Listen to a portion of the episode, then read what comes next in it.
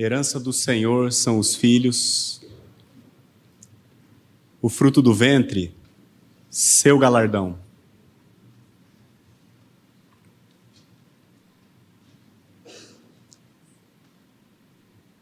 Como flechas na mão do guerreiro, assim os filhos da mocidade. Bem-aventurado o homem que enche deles a sua aljava. Não será envergonhado quando pleitear com os inimigos à porta. Quem aqui é pai?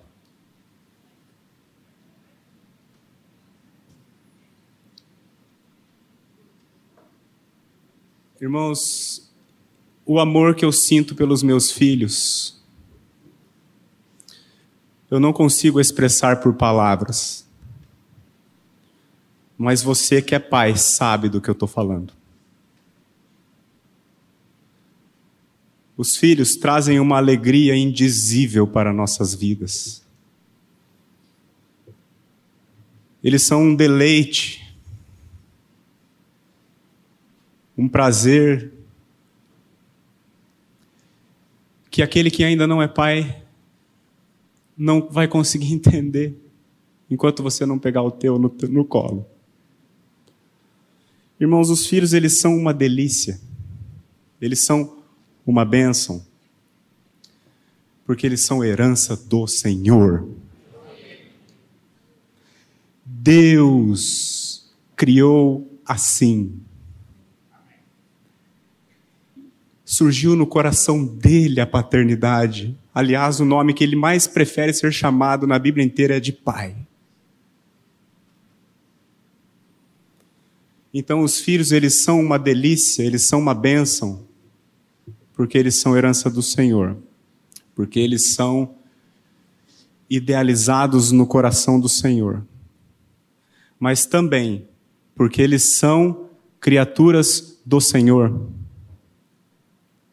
O inimigo se levanta justamente contra as crianças.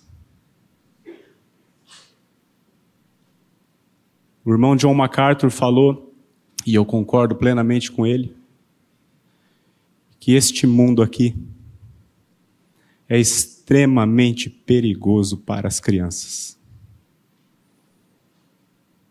Nós vivemos hoje, por exemplo, na cultura do aborto milhões, milhões de crianças. O ser mais indefeso da face da terra. Milhões são exterminados todos os anos no ventre. Daqueles que conseguem chegar a ver a luz, mais ou menos metade não vai ter o privilégio de ver o papai e a mamãe morando junto. Porque Satanás, procurando atacar as crianças, mexe na sustentação das crianças, que é o matrimônio. E se essas crianças sobrevivem ao ventre, e a infância, ao longo de todos os dias das suas vidas, sem exceção, elas têm as suas mentes perseguidas pelo inimigo, que tenta cooptá-las por meio de ideologias nefastas, diabólicas e anticristo. De fato, meus irmãos, esse mundo é um lugar extremamente perigoso para as crianças.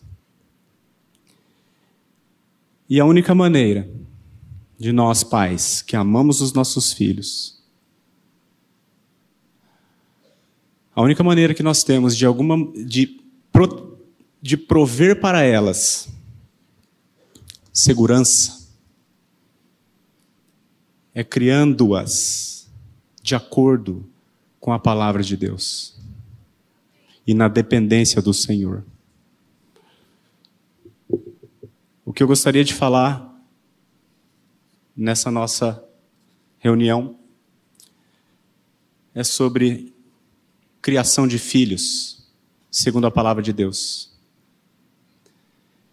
E o meu público, em especial, eu vou falar para toda a igreja, a palavra é válida para toda a igreja, porque a palavra de Deus ela é sempre válida para todo mundo. Mas o meu foco especial é você que é pai. Em especial, o homem. E o texto que nós vamos meditar nessa noite, para aprender do Senhor, convido os irmãos a abrir a palavra de Deus em Deuteronômio capítulo 6, versos 1 a 9.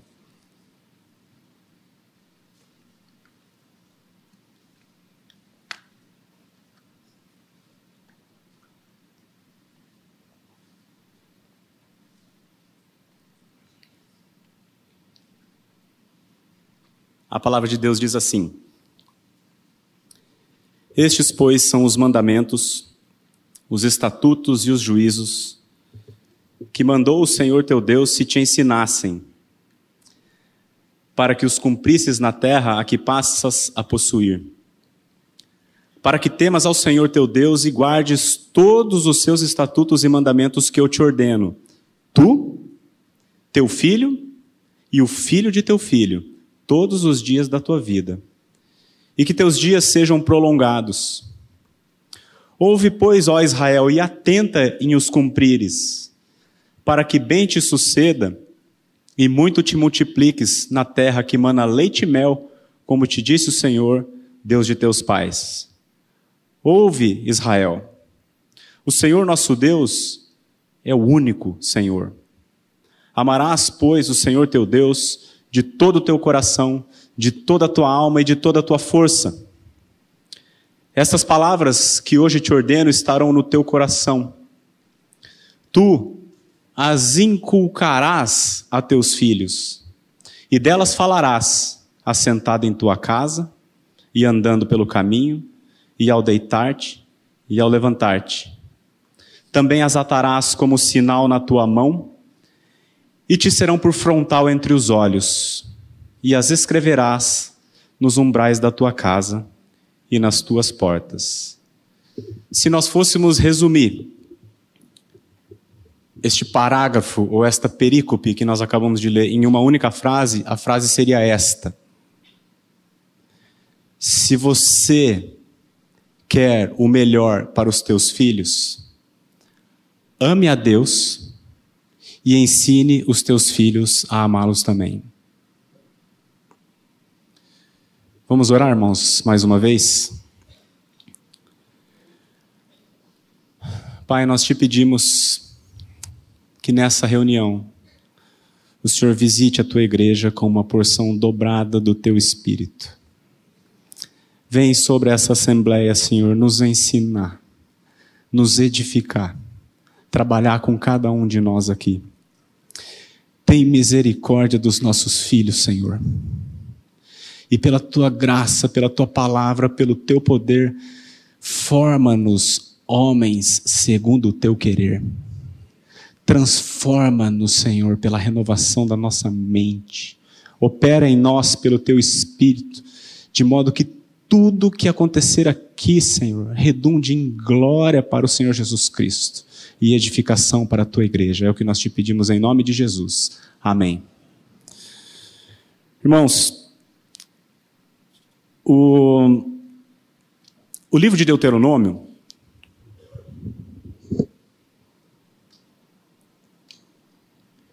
o livro de Deuteronômio, ele é o último livro do Pentateuco, o último livro que Moisés escreveu. Ele é composto, na verdade, por quatro discursos que Moisés fez. É uma compilação dos últimos quatro discursos de Moisés. E em que contexto histórico esse livro foi escrito? Foi no contexto da passagem de bastão do Moisés para o Josué. O povo estava já tinha sido liberto da escravidão no Egito por intermédio de Moisés Moisés ficou 40 anos com aquela geração andando no deserto, pastoreando aquela geração toda, e agora aquela geração estava na beira do Rio Jordão, às vésperas de entrar na terra que Deus tinha prometido, uma terra que mana leite e mel. Só que Moisés não iria entrar. Ele iria ser reunido aos seus pais ali. Então o que, que ele está fazendo? O que, é o livro de Deuteronômio? São quatro discursos onde Moisés está dando as últimas instruções para aquele povo. Para aquele povo que iria entrar na terra prometida. O público-alvo dele em Deuteronômio é a segunda geração do Êxodo. Porque aquela primeira geração que havia saído do Egito ficaram prostrados no deserto.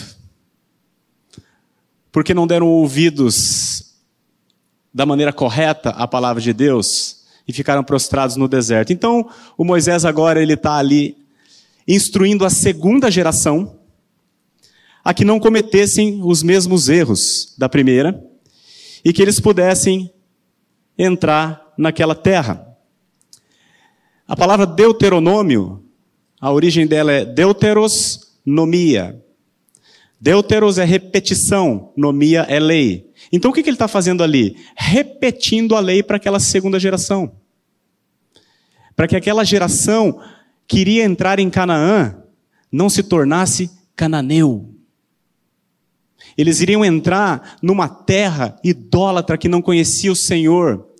E Moisés está aqui com, como um pastor cuidando daquela congregação, para que ela pudesse entrar lá e não se misturar, e não tomar forma daquele mundo. Esse é o propósito maior do livro de Deuteronômio. E agora, entendendo esse pano de fundo, nós vamos olhar verso a verso o texto que nós temos diante de nós. O versículo 1 diz assim: Estes, pois, são os mandamentos os estatutos e os juízos que mandou o Senhor teu Deus se te ensinassem, para que os cumprisses na terra a que passas a possuir. O nosso texto, capítulo 6, ele está no segundo discurso de Moisés. Lembra que eu falei que eram quatro? O primeiro discurso que ele fez, vai do capítulo 1 ao 4, ele, ele relembrou aquela geração todos os feitos do Senhor. Tudo que o Senhor tinha feito naqueles 40 anos, cuidado daquele povo, uma nuvem de, de dia, uma coluna de fogo à noite para esquentar, o maná, o pão que descia do céu todos os dias, a água que saía da rocha no meio do deserto. Ele faz, então, nesse primeiro discurso, do 1 ao 4, uma rememoração da benignidade do Senhor. O capítulo 5, que é um anterior ao nosso, no capítulo 5, ele apresenta a lei do Senhor para essa geração. Ele dá os dez mandamentos. E no capítulo 6, que é o nosso texto, ele está aqui encorajando o povo a obedecer aqueles mandamentos. Então, quando ele diz ali, estes, pois, são os, os mandamentos, que mandamentos são esses? O que ele tinha acabado de falar. Os dez mandamentos a lei de Deus. Ele está dizendo assim: esses são os mandamentos que o Senhor mandou, não era ele que estava falando, é o Senhor que mandou, que se fosse ensinado para vocês para que vocês cumprissem. Porque não basta apenas aprender os mandamentos, é importante que se cumpram os mandamentos. E há um equívoco comum, principalmente no meio protestante, de achar que observar a lei ou cumprir os mandamentos é legalismo. Há uma, um entendimento equivocado, irmãos, de que o antigo, do Deus do Antigo Testamento trabalhava com a lei, mas o Deus do Novo Testamento trabalhava com a, trabalha com a graça. Irmãos, o que nós precisamos entender é que a lei de Deus faz parte da sua graça. Em que contexto a lei foi dada? Deus chegou para o povo, o povo era escravo no Egito. Deus chegou para o povo, falou: vou dar os meus mandamentos, se vocês me, me obedecerem, obedecerem todos os mandamentos, eu tiro vocês e salvo vocês. Foi esse o contexto? Não. Deus salvou o povo, libertou o povo da escravidão, tirou o povo do Egito, e lá no deserto, antes de entregar a lei, Deus falou assim: Eu sou o Senhor teu Deus, que te tirei da terra do Egito. Aí ele dá a lei: Não terás outros deuses diante de mim. O que eu quero dizer, irmãos, é que a lei de Deus não é um fardo para que pessoas se esforçando em obedecer sejam salvas. Antes, a lei de Deus é uma dádiva graciosa dele para aqueles que ele já salvou. É como se ele dissesse: Eu te salvei, e agora eu vou te ensinar como é que deve viver, porque você nunca aprendeu. Eu vou ensinar a minha maneira de viver, a maneira santa. Então, irmãos, não façamos confusão com relação aos mandamentos de Deus. O mandamento é santo, justo e bom, o apóstolo Paulo diz. Verso 2. Ele prossegue dizendo assim: Para que temas o Senhor teu Deus e guardes todos os seus estatutos e mandamentos que eu te ordeno, tu e teu filho e o filho de teu filho todos os dias da tua vida, e que teus dias sejam prolongados. Perceba que para que temas ao Senhor e guardes os seus estatutos. O temor do Senhor é que leva, é que nos leva a guardar os seus mandamentos. E agora é importante a gente entender também o que é temor. Porque o temor ele pode ser compreendido de duas maneiras. Uma delas é o medo. Eu temo aquele cara, tenho medo daquele cara.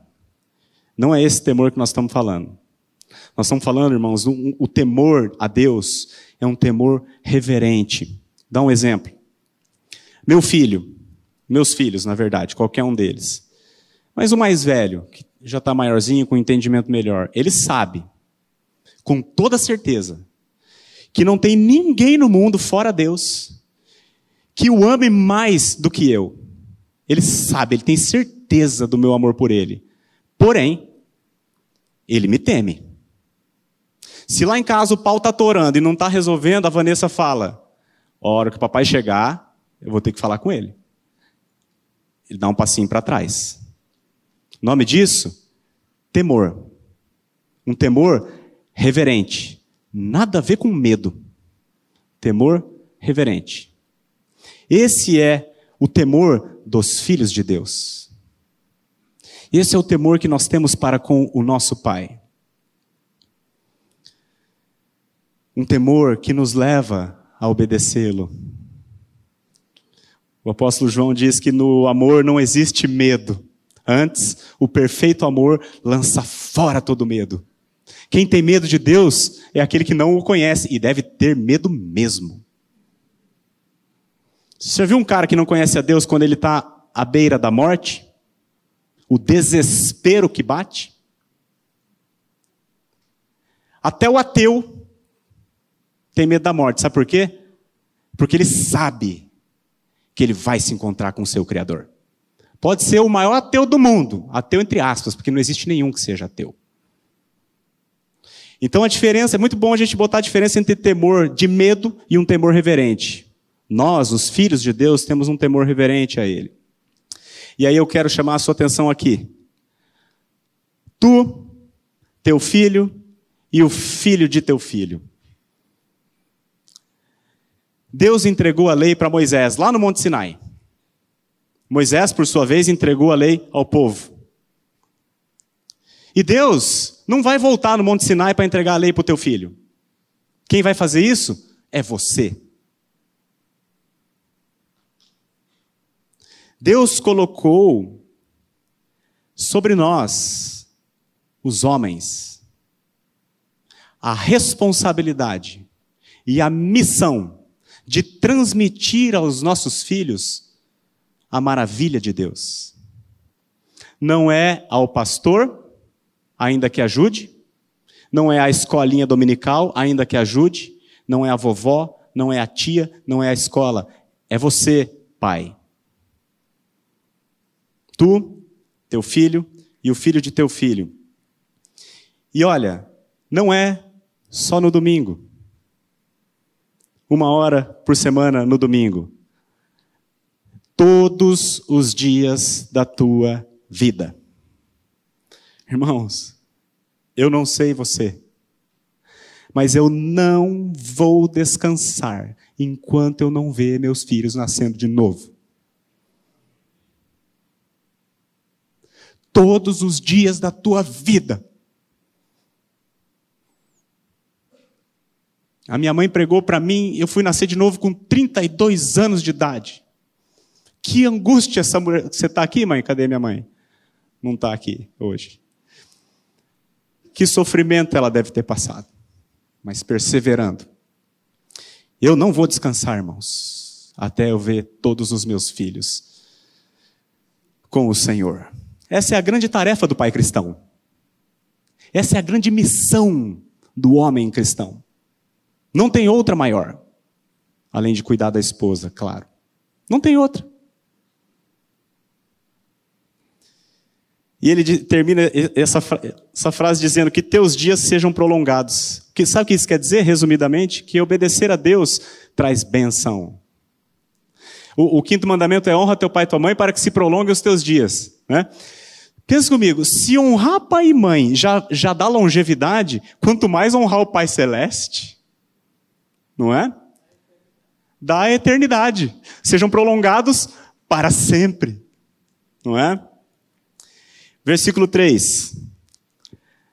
Ouve, pois, ó Israel, e atentem os cumprires. Então, assim, já que obedecer a Deus é benéfico, ouve, pois, e atentem cumprir.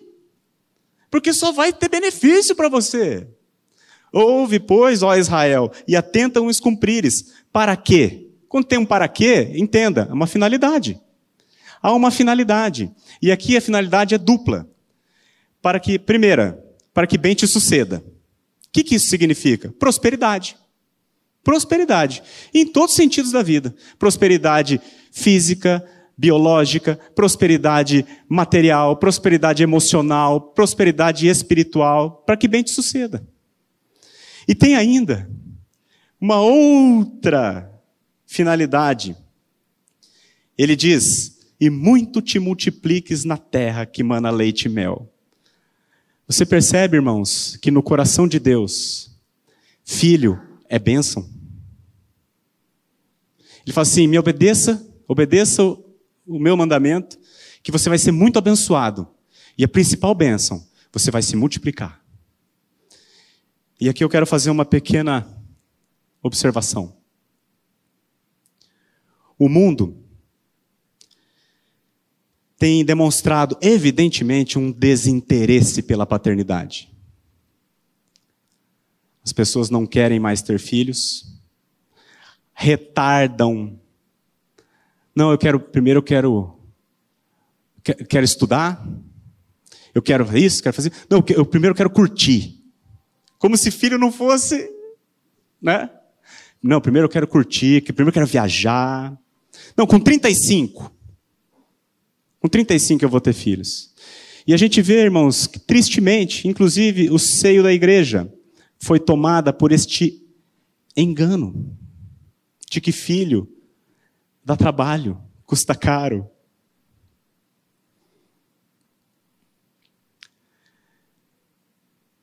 A redução do número de filhos, irmãos. A Vanessa, mãe dela, são em 10. Meu pai, são em 7 uma geração atrás. Uma.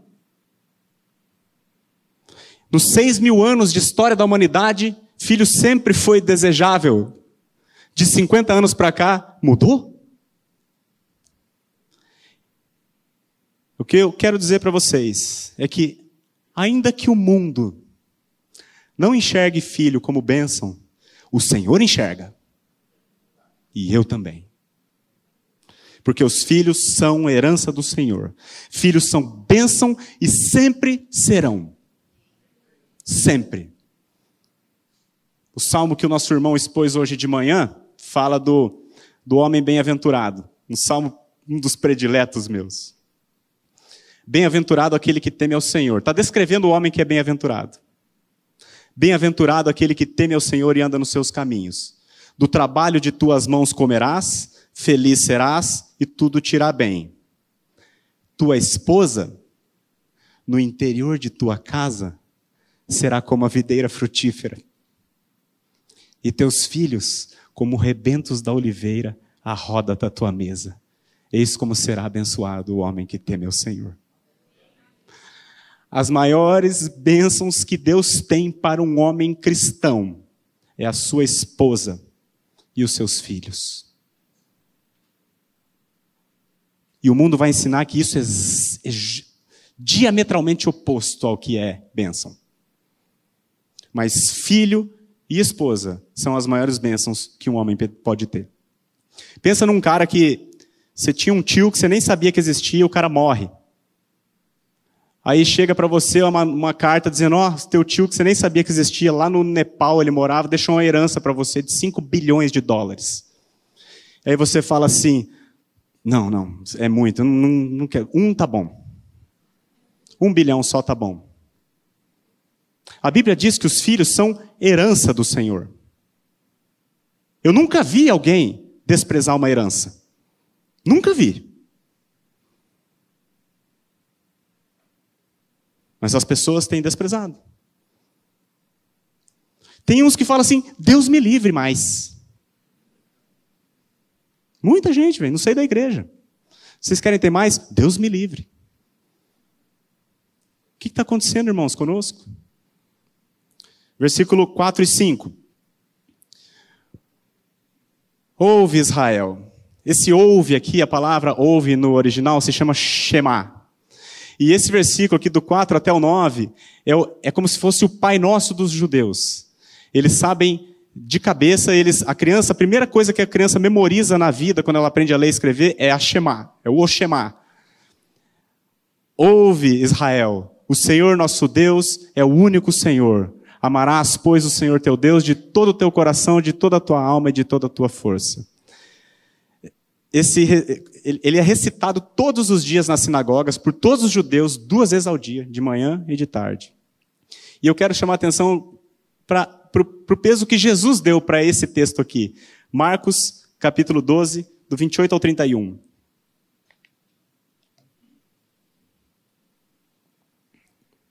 Olha só. Chegando um dos escribas, tendo ouvido a discussão entre eles, vendo como Jesus lhes houvera respondido bem, perguntou-lhe: Qual é o principal de todos os mandamentos? Respondeu Jesus: O principal é: Ouve, ó Israel. O Senhor nosso Deus é o único Senhor. Amarás, pois, o Senhor teu Deus de todo o teu coração, de toda a tua alma, de todo o teu entendimento e de toda a tua força. O segundo é: amarás o teu próximo como a ti mesmo. Não há outro mandamento maior do que estes. O que Jesus fez aqui? De maneira muito inteligente. Ele pegou toda a lei. A lei são dez mandamentos que Deus escreveu em duas tábuas, os irmãos lembram? Na primeira tábua tinha quatro mandamentos chamados verticais. São os mandamentos que dizem respeito à relação do homem com Deus. Não terás outro Deus diante de mim, não farás imagem de escultura, não usar o nome do Senhor em vão, guarda o dia do sábado. Certo? Na outra tábua, tem os seis, os seis mandamentos que dizem respeito ao relacionamento do homem com o seu próximo. Não adulterarás, não matarás, não roubarás, não furtarás, não dirás falso testemunho. O que, que Jesus faz? Ele resume tudo em dois mandamentos. A primeira tábua ele resume assim: amarás o Senhor teu Deus de todo o teu coração. E o segundo, amarás o teu próximo como a ti mesmo. Olha a simplicidade do nosso, do nosso Senhor. Porque quem ama a Deus, naturalmente vai amar o próximo que foi criado à imagem e semelhança de Deus. Não é bonito isso, irmãos? Só tem um problema. Qual que é o problema? Romanos 3, de 10 a 12. Como está escrito, não há justo nenhum sequer.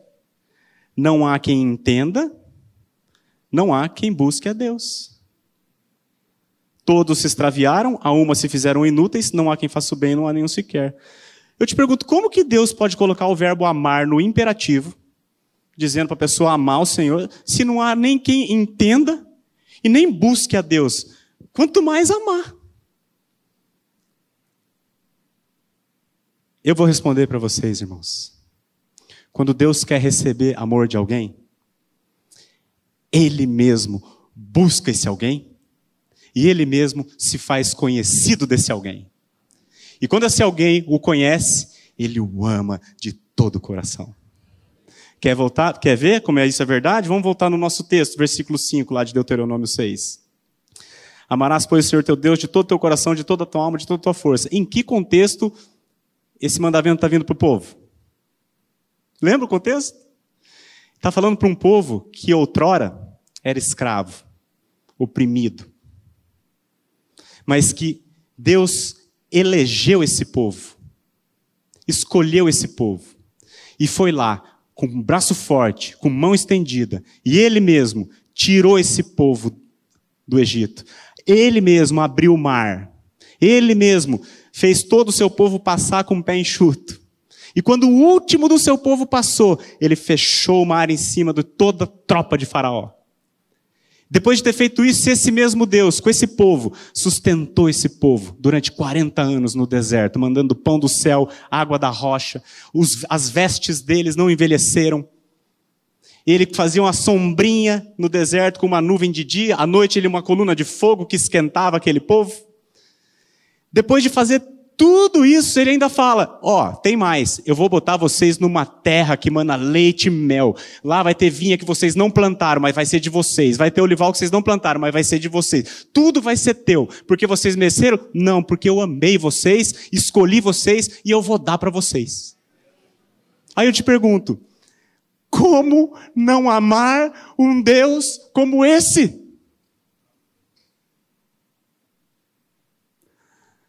Assim também é conosco. Nós éramos escravos do pecado, servos de Faraó, filhos da ira, a Bíblia diz, como também os demais. Nós, irmãos, merecíamos apenas e tão somente a justa condenação de Deus. Nós caminhávamos a passos largos para o inferno. Mas Deus amou o mundo de tal maneira que Ele mandou o seu Filho unigênito para que todo aquele que nele crê não pereça, mas tenha vida eterna. Deus um dia escolheu abrir o teu entendimento. Ele fez a palavra chegar até você.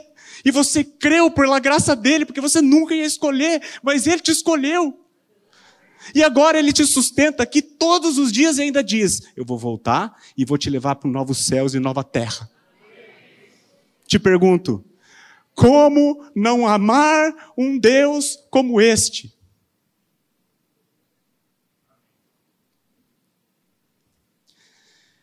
Primeiro, Deus salva.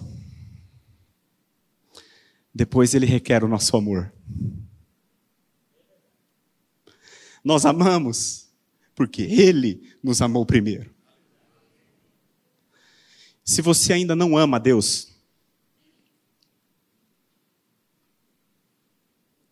você não ama Ele, não tente se esforçar para amá-lo. O chamado para você não é amarás. O imperativo para você é outro. Arrependa-se e creia no Evangelho. Você precisa nascer de novo. Você precisa discernir o que, que Jesus fez por você naquela cruz. Quando isso entrar no seu coração, você amará o Senhor de todo o teu coração. O céu pode virar papel, pegar toda a água do mar, transformar em tinta, eu não vou conseguir escrever. Não vai ter espaço para escrever, vai faltar tinta para escrever a grandeza de Deus. É o que nós vimos no cântico aqui. Versos 6 e 7. Estas palavras que hoje te ordeno estarão no teu coração. Irmãos, como é que a lei do Senhor pode estar no coração? Tem uma premissa e tem uma condição. A premissa: Precisa nascer de novo. Já passamos por isso. Precisa nascer de novo. Precisa conhecer o Senhor. Né? Mas tem uma condição, irmãos. O salmista diz que a gente deve se alimentar da verdade. Habita na terra e alimenta-te da verdade. É? Paulo diz lá em Colossenses 3,16 também: habite ricamente em vós a palavra de Cristo. O que, que diz o Salmo primeiro? Bem-aventurado o homem que não anda no conselho dos ímpios, não se assenta no, no ele, não anda no conselho dos ímpios, não se detém no caminho dos pecadores, não se assenta na roda dos escarnecedores. Antes, o seu prazer está na lei do Senhor e nela medita. De dia e de noite. Então, como é que faz para a palavra de Deus estar no nosso coração? Primeiro, tem uma premissa, precisa nascer de novo. E segundo, tem uma condição, a se alimentar dela e meditar nela. Irmãos, a vida cristã não é igual Matrix. Lembra o Matrix? O cara quer aprender Kung Fu, vai lá fazer o download do Kung Fu no cara, o cara sai lutando Kung Fu. Lembra desse filme? A vida cristã não é assim. Não é assim. Por isso que tem gente que aí é, é crente faz 20 anos e é um bebê na fé. Porque não tem download, irmãos. Medita na palavra, se alimenta da verdade. Deus só se faz conhecido por um meio, é a sua palavra. Não é por emoções, não é por filme, não é por televisão, não é pelo TikTok, é pela sua santa e eterna palavra. E ele diz: Tu as inculcarás a teus filhos. Veja, não é o pastor, não é o professor da escolinha, não é a vovó, ainda que possa ajudar, e ajuda muito. Mas tu, pai, tu, estou falando com cada pai aqui, eu não, Deus, tu as inculcarás a teus filhos. Tu. O grande objetivo da paternidade cristã meus irmãos, é ensinar os nossos filhos a amarem a Deus. Nós damos um curso de educação de filhos lá em casa. Quando as pessoas chegam no primeiro dia, a gente já diz o seguinte: ó, se você veio a este curso esperando que você vai sair daqui sabendo é, é ter filhos bem educados, esquece, vai procurar super nani. O nosso, o objetivo da paternidade cristã é alcançar o coração dos nossos filhos para Cristo. E como que nós vamos fazer isso? Tu as inculcarás e delas falarás. Cadê? Falarás. Falar. Primeiro ele diz ouve, chama.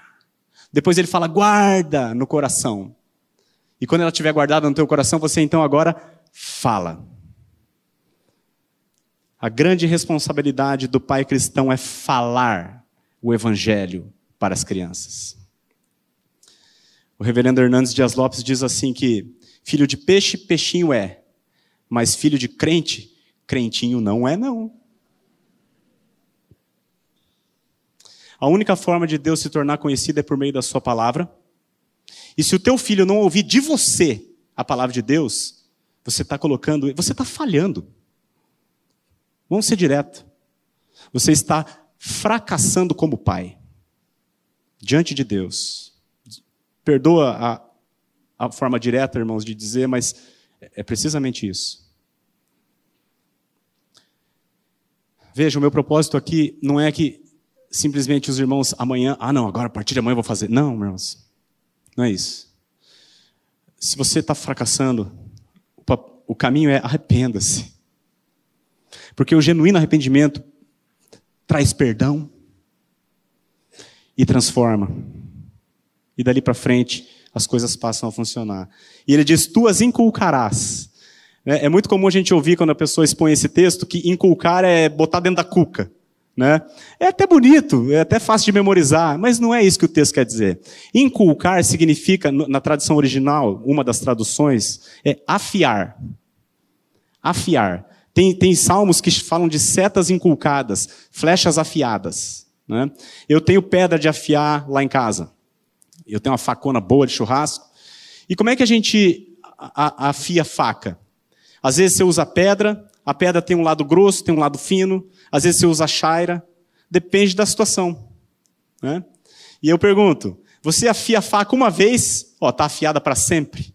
Lembra a faca Guinzo 2000? Lembra disso ou não? Vocês não lembram, né? Eu eu sou antigo, né? Faça, facas Guinso 2000, e daí tinha meia vivarina que nada cortava, né? Aí o, embate era a faca contra a meia, né? Mas voltando aqui, a faca, irmãos, você não afia uma vez só. É um trabalho constante, perseverante, contínuo, que nunca para. E veja, ele diz assim: ó, tu as inculcarás a teus filhos e delas falarás assentado em tua casa. Aí ele não diz ou, ele diz e. E andando pelo caminho, e ao deitar-te, e ao levantar-te. Ou seja, é todo dia, o dia todo. Isso não quer dizer que você vai fazer pregação o dia inteiro, chamar e fazer pregar sermão o dia inteiro para as crianças. Não é isso. Mas é ter uma, uma conversa encharcada do Evangelho. É você enxergar Jesus em todas as coisas e Ele de fato está ao nosso redor. Você consegue ver tudo e apontar para Cristo. Tudo. É isso, irmãos. Ensinar a criança ao longo do dia, o dia todo. Assentado em tua casa. Hoje não tem mais mesa, né, irmãos? Não tem mais mesa. Não tem. Andando pelo caminho, é o caminho que está levando a criança para a escola, para ficar o dia inteiro lá. E no caminho vai ouvindo essa porcaria dessas rádios. Só a música que Deus odeia. Imoral. Tem uma birra desses sertanejos universitários que não se forma nunca. Música promíscua, que não tem nada a ver. E você está incutindo isso na cabeça da criança. E na sua também. E ao deitar, quem está incutindo lá é o tablet. E ao levantar, é a TV. Eu quero dizer uma coisa para vocês. Satanás crê no princípio bíblico muito mais do que nós. Ele crê nesse princípio aqui. E ele, uma vez, o meu irmão Márcio Frois, que está aqui, uma vez ele me falou um negócio que eu concordei com ele. Satanás, ele pode ser acusado de todos os pecados, menos de um.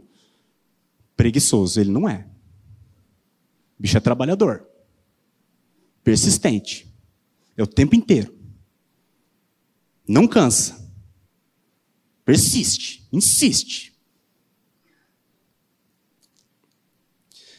Eu fui cortar a grama na casa do meu avô essa semana.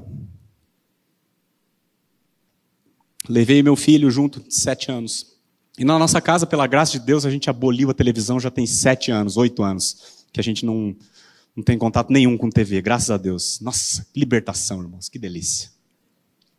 Só que eu cheguei lá e o meu avô está com 94 anos, ele fica chupetando a televisão o dia inteiro. Desde a hora que acorda até a hora que vai dormir, fica aquilo lá ligado. Aí eu fui cortar a grama, deixei o Davi na sala lá assistindo, é, brincando com os negócios, e estava ligado na Band. Band Sport era o, o, acho que o nome do programa. A hora que eu voltei na sala para pegar um negócio, tava a tela inteira assim a foto de um goleiro beijando o outro cara. Sábado, três horas da tarde. Porque Satanás não cansa. Não tem preguiça. Ele é assentado em casa, andando no caminho, ao deitar, ao levantar. E aí eu não consigo, irmãos, sinceramente, eu não consigo conceber pais cristãos que entregam isso aqui na mão dos filhos. Não consigo.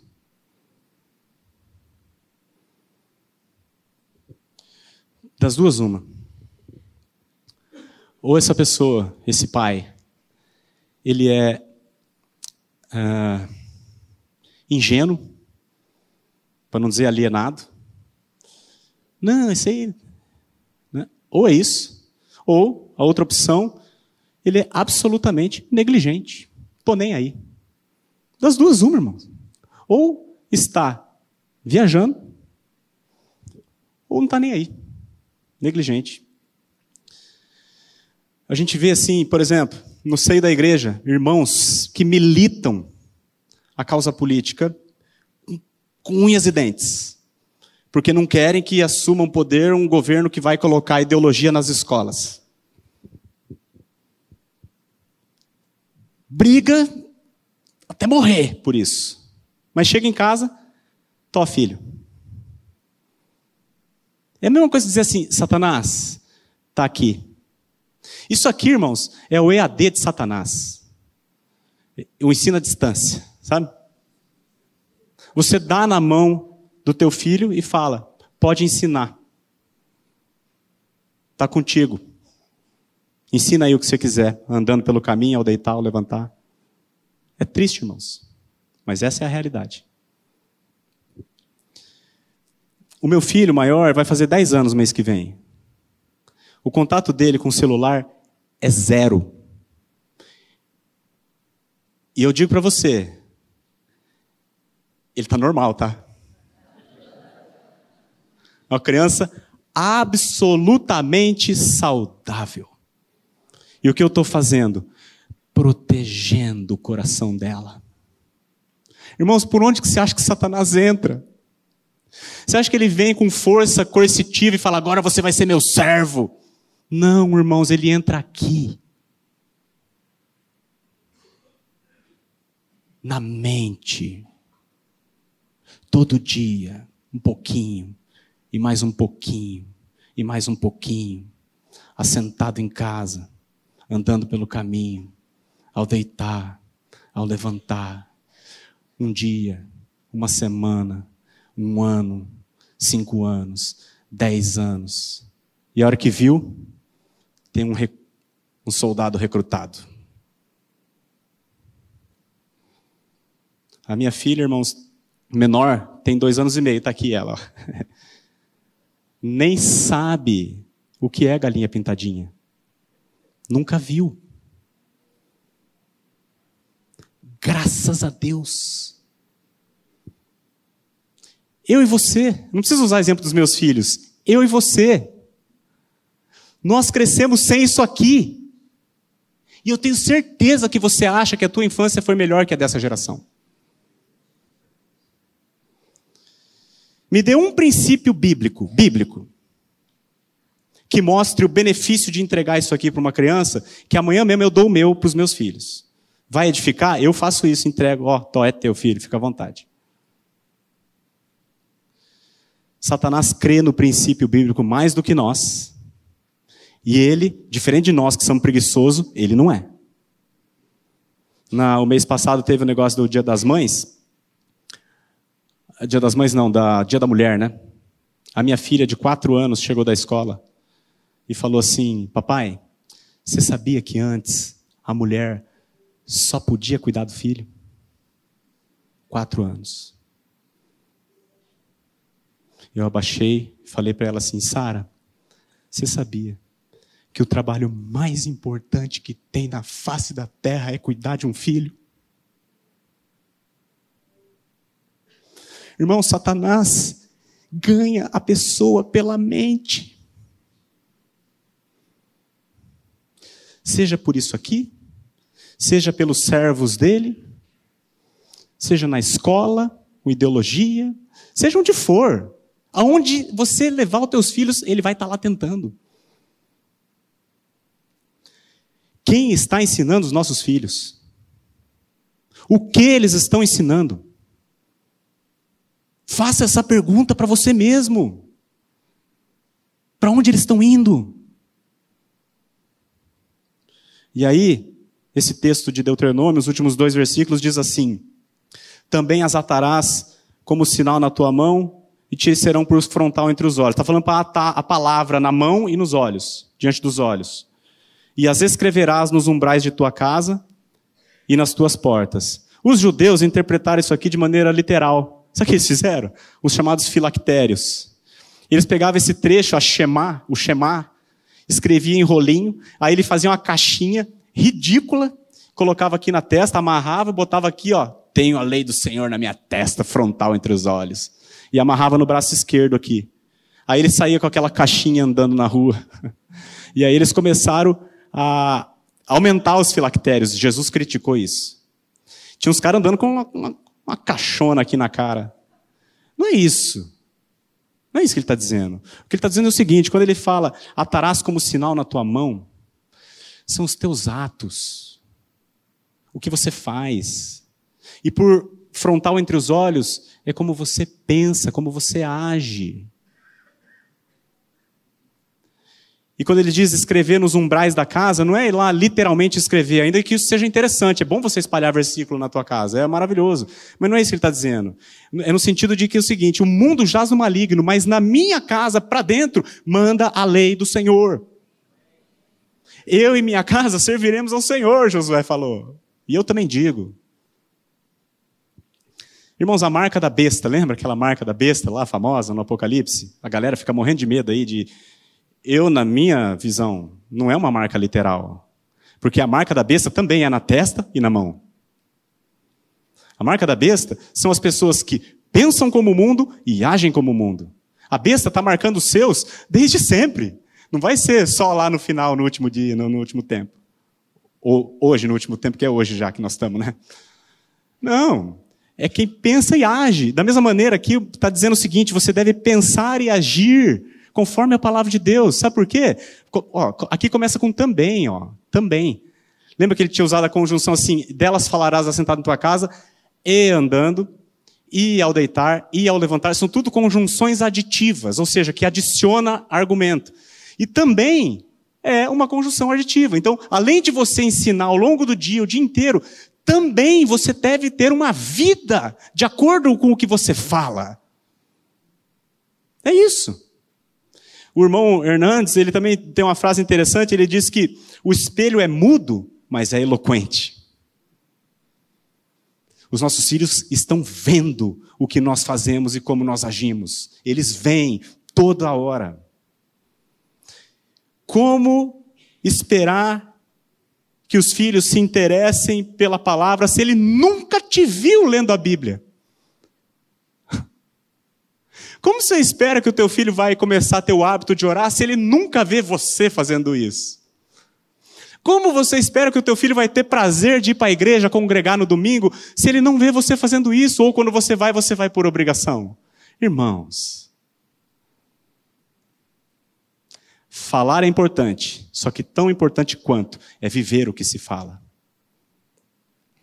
Então, para gente, se a gente fosse resumir o que Moisés falou nesse discurso, como eu já tinha dito, Moisés falou assim, resumindo em uma frase: Ame ao Senhor. Se você quer o bem dos teus filhos, ame ao Senhor e ensine teus filhos a amar o Senhor. Foi isso que Moisés disse nesse discurso para aquela geração. Agora, irmãos, eu quero mostrar para vocês como que aquela geração reagiu. Porque está registrado na Bíblia. Juízes capítulo 2, do versículo 7 ao 13. Eu só vou ler, tá, irmãos? Esse aqui é um dos textos mais tristes que estão registrados na Bíblia. Só dando contexto, Moisés, quando deu aquele discurso de Deuteronômio, esse que nós estamos estudando, ele estava para morrer e ia passar o bastão para Josué. Josué pegou o bastão e entrou com o povo em Canaã, na terra que mana leite e mel. Nesse contexto, nós vamos ler o que está escrito aqui no texto. Serviu o povo ao Senhor todos os dias de Josué, e todos os dias dos anciãos que ainda sobreviveram por muito tempo depois de Josué, e que viram todas as grandes obras feitas pelo Senhor a Israel. Faleceu Josué, filho de Num, servo do Senhor, com a idade de 110 anos. Sepultaram-no no limite da sua herança em Timnat Eres, na região montanhosa de Efraim, ao norte do Monte Gaás. Foi também congregada a seus pais toda aquela geração, ou seja, toda aquela geração morreu. E agora veja o que está escrito no texto. E outra geração após eles se levantou que não conhecia o Senhor, irmãos.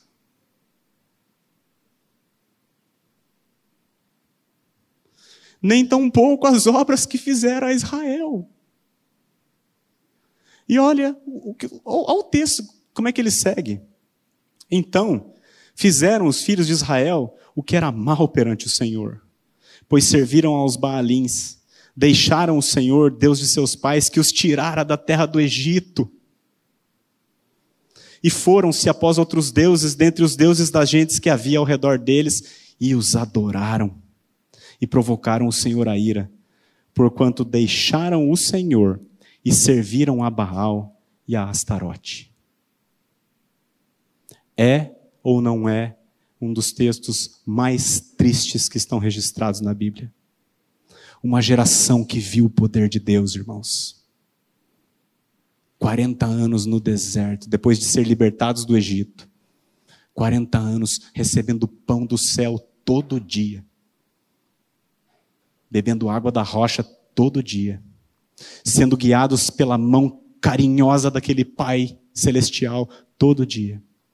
Essa geração não ensinou os seus filhos aos feitos do Senhor. E os seus filhos serviram a Baal, leia-se Satanás.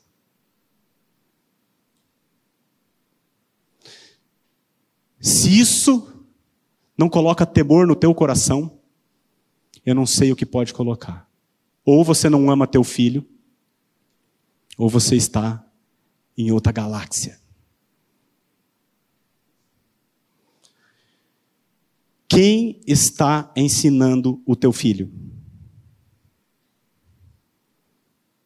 O que está sendo ensinado para ele?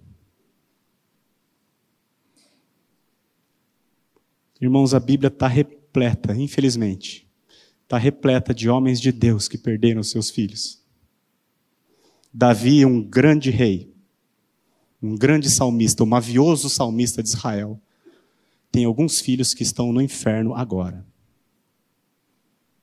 Eli, o sacerdote do Senhor, tinha dois filhos, Ofne e Finéias, que estão agora ardendo no inferno. Irmãos, você já imaginou você chegar naquele dia sem os teus filhos? Misericórdia. Por negligência. Misericórdia. O maior equívoco dos pais da atual geração é que eles estão preocupados, focados e trabalham duro para dar tudo aquilo que é temporal. Uma boa escola, uma boa roupa, boa escola que nem tem mais, né? Mas é, colégio caro, vamos mudar, né? Para botar num colégio caro, roupinha nova, comidinha boa, apartamento bom, vai para Disney, vai para praia todo ano. Está preocupado e trabalha duro para dar bens terrenos e temporais, mas são absolutamente negligentes no que diz respeito às coisas que são espirituais e eternas. Saiba o seguinte: naquele dia, no grande dia que está chegando, nós, homens, não as mulheres, nós, homens, é que vamos comparecer diante do Senhor para dar conta dos nossos filhos a Ele e naquele dia ele não vai perguntar se o teu filho estudou em colégio particular, se ele foi para Disney. Não vai perguntar. Que faculdade que ele fez, se ele foi alguém na vida. Ele vai, ele vai querer saber o que, que você inculcou na cabecinha deles. Como você criou ele.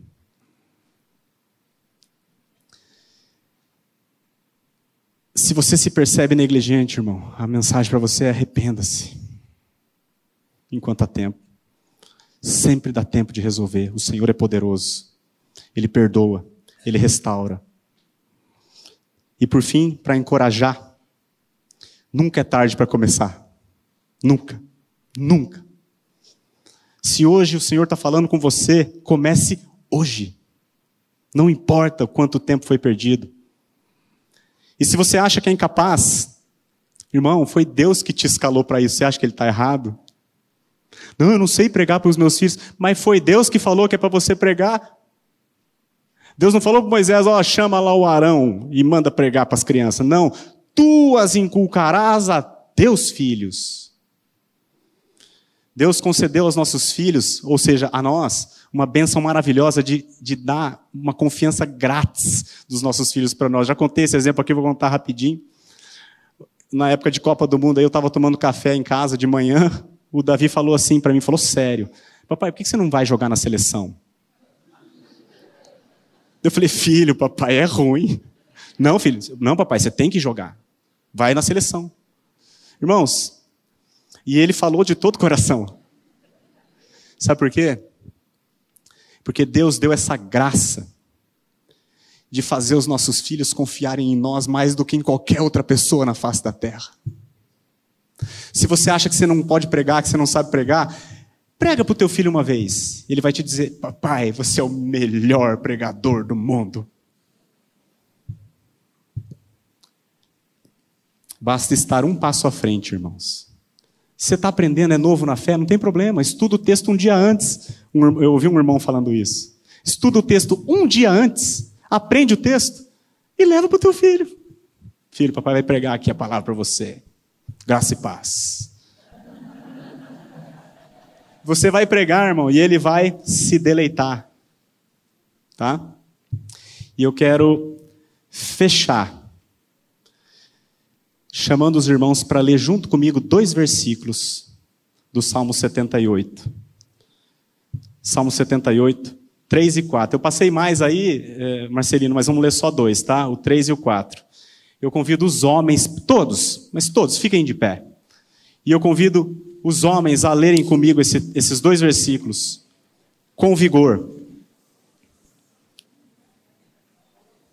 Vamos ler junto, irmãos? O que ouvimos e aprendemos, o que nos contaram nossos pais, não o encobriremos a seus filhos. Contaremos à vindoura geração os louvores do Senhor e o seu poder e as maravilhas que fez. Amém. Jesus diz assim: Deixar vir a mim os pequeninos, porque dos tais é o reino de Deus. Os nossos filhos hão de ser salvos em nome de Jesus. Contamos com todos os pais aqui que assumam o seu papel em nome de Jesus. Amém.